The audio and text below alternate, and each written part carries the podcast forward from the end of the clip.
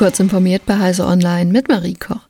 Cyberkriminalität bleibt in Deutschland auf hohem Niveau. Im vergangenen Jahr registrierte die Polizei 136.865 Cybercrime-Fälle, wobei das allerdings 6,5 Prozent weniger als 2021 sind. Das spiegelt die Entwicklung aber nicht genau wider denn zugleich stieg die Zahl von Cyberstraftaten, die aus dem Ausland heraus in Deutschland einen Schaden verursachten, um 8 Prozent im Vergleich zum Vorjahr. Das geht aus dem Bundeslagebild Cybercrime 2022 hervor, das das Bundeskriminalamt veröffentlicht hat. Die Aufklärungsquote für Cybercrime im Inland bewegt sich demnach mit ca. 29 Prozent auf Vorjahresniveau. Im Ausland liegt sie deutlich darunter.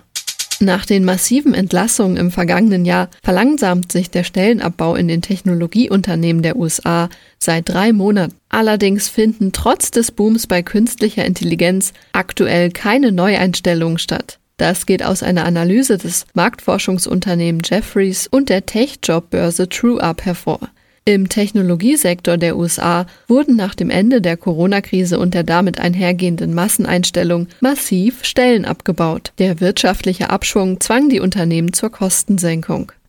Die Sparkasse war dringend vor neuen Phishing-Mails, in denen die Bank angeblich über den SID-Check informiert. Bei dieser Masche wollen Kriminelle, dass Sparkassenkunden die neue Sicherheitsfunktion für ihre Kreditkarte aktivieren. Dafür werden Kunden aufgefordert, auf einen in der Mail angegebenen Link zu klicken, der auf eine Phishing-Seite führt. Wer bereits Daten eingegeben hat, sollte sich bei seiner Sparkasse melden. Das geht aus einer Mitteilung des Computer-Notfallteams der Sparkassenfinanzgruppe SZERT hervor.